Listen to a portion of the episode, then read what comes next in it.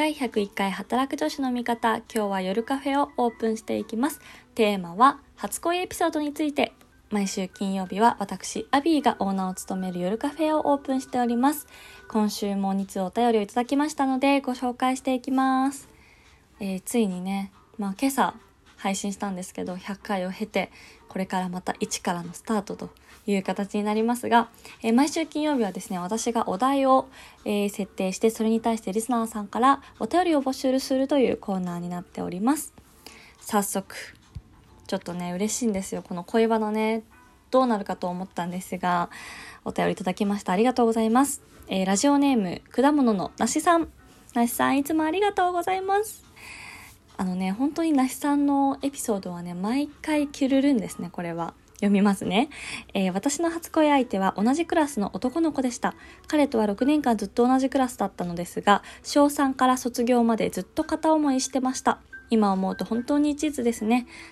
特に付き合うという概念が当時はなく、彼は結構モテていたので、友達とギクシャクするのも嫌で思いを伝えることはなかったのですが、席が近くなったり一緒に遊んだりするのがとにかく嬉しかったのを覚えています。中学に入ってクラスが分かれたので自然にそういった思いはなくなったのですが中3の時に彼から告白されて付き合うことに4年間の片思いがまさか実るとは思いませんでした。懐かしいです。彼とは今でも友達として仲良くしています。いやもうこれ完璧なストーリーですよね。素晴らしい。なしさん、ありがとうございます。ちょっと思わず拍手。いやー、まずこのね、小3から卒業まで片思いしてましたっていう、この小学生ながらにピュアな一途な恋心も素敵ですし、しかもこのね、中3の時に彼から告白されるというミラクル。どうなんですかね？付き合った時に、いや、実はさ、みたいな、私小3からずっと好きだったんだよね、みたいな、絶対言うじゃないですか。で、いや、俺もあの時はさ、みたいな、こう思い出話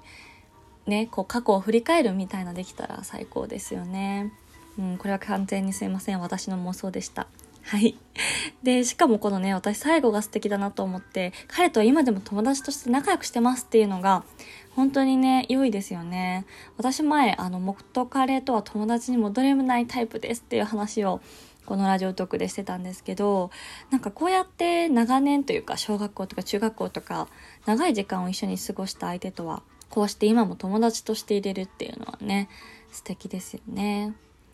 なんか前さ誰かが言ってたんですけどやっぱ本当に好きな人ってもしかしたら恋愛しない方が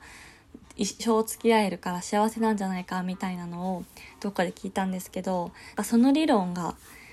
ねあのちゃんと青春時代は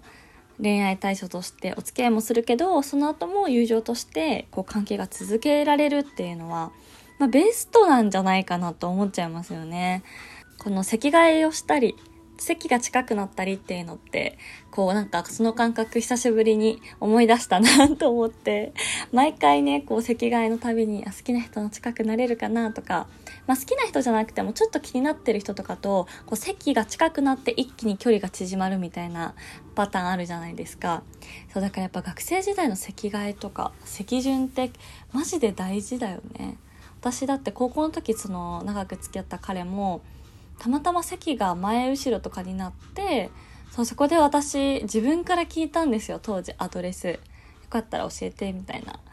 いや頑張ったと思う当初の私。そうだからそれもさ席が近くなかったらさわざわざ仲良くない男の子の席まで行ってさアドレス教えてくださいとか言えないじゃん。そうしかも当時は LINE がなかったからさまだアドレスだったわけですよ。ガラケーの時代ね。懐かしいよね。アドレスとかさたまにめっちゃ長い人とかいてさ当時手書きで渡してたんだよな多分。そうとかもさなんか送れなくて帰ってきちゃうとか。あメールアドレスちょっと思い出した。面白いね。これちょっとトークしたいですね皆さん。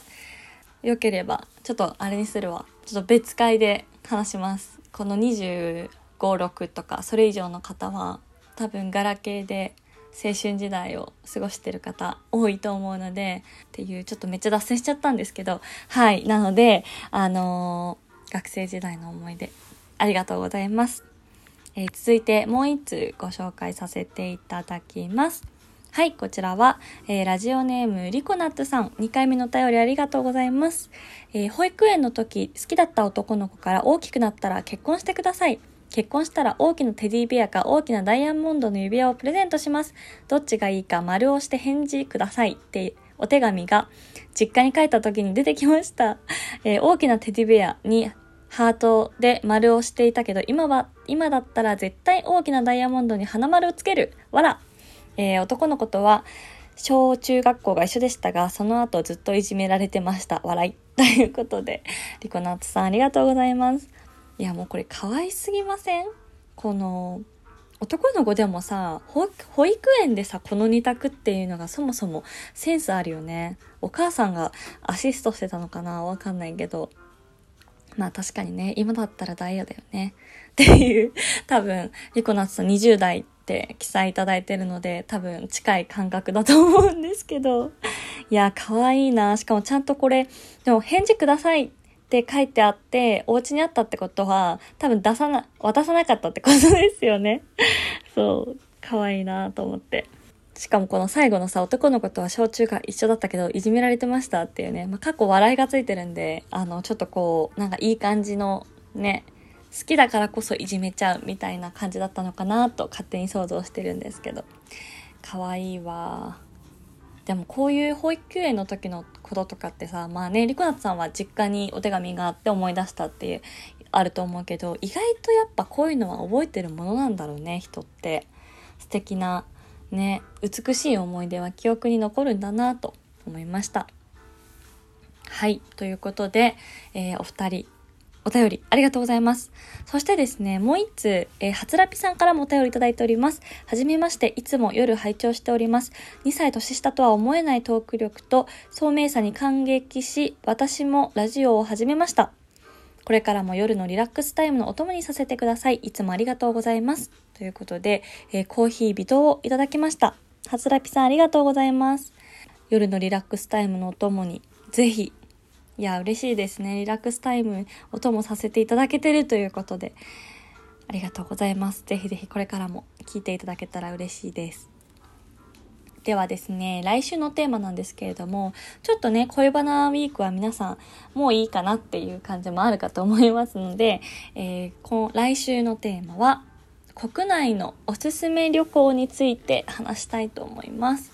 えー、GoTo トラベルでね、あのー、東京も対象になりまして結構高級ホテルも安くなったりとかあの私の周りでもね沖縄行ったりとか国内旅行に行ってる友達が増えてきたんですけどもまあねどこに行くかは置いておいてもし皆さんのおすすめスポットがあれば是非教えていただけたら嬉しいです。もうね秋冬にかけてねちょっと温泉とかも行きたいなと思ってるのでもう具体的な地名プラス観光ポットとかでもいいですしこのホテルが良かったみたいなもう具体的なね固有名詞系レコメンドでも大歓迎です。ちなみに今まで行った国内旅行の中で私が好きなのは、まあ、鉄板なんですけどやっぱり京都は何回行っても飽きなかったなと思いますね。あの大阪時代は本当に電車で40分ぐらいで行けたので、まあ、もっと行っとけばよかったなとか思ったりとかあとはですね金沢に会社の同期が、あの、前は行ったので、もうその子も東京にいるんですけど、なのでね、行ったんですよ。金沢。のどぐろが美味しかった。そう、食べ物とね、お酒とね、っていう感じで、グルメな旅でしたね。あとは、福岡は、あのー、出張で半年間ぐらい毎月行ってたんですけど、まあ、あんまり観光スポットはね、聞かないですけど、やっぱりご飯が美味しかった。私おすすめのお店福岡編やろうと思ってちょっとできてないんですけど是非あのー、そうですね。あとはま旅行じゃなくても地元のおすすめみたいなのでも嬉しいです。特にね私西日本が今言ったみたいにあのー、まあなんだ兵庫と大阪と京都とぐらいしか実は生きてなくて和歌山とかね。あとまあ四国地方とか中中国鳥取島根とかその辺もね全然行ったことがないんですよ。なので是非これを聞いてくださっている全国の皆さんいらっしゃいましたら地元のおすすめでもいいですし旅行のおすすめもいいですし日本の魅力再発見ということで国内のおすすめスポットを教えていただけたら嬉しいです。なんか急に寒くなったよね。昨日とか今日とかも私まだ半袖のパジャマ着てるんですけど寒っと思ってちょっとねあの掛け布団1枚多く出したりとかそろそろ衣替えの季節かなと思っております。私は今朝の配信で言ったように夏が好きなのでいつもねこの秋の季節になるとだんだん寂しい気持ちになるんですがもうあっという間にね9月も終わりだし今年もあと10、11、12と3ヶ月に迫ってまいりましたがそうだね。11月でこのラジオトーク始めて1周年なのでちょっと次の記念日は1周年を見据えてまたやっていきたいと思っております。ということで皆さん1週間お疲れ様でした。本日もご来店ありがとうございました。お相手は働く女子の味方アビーでした。バイバーイ。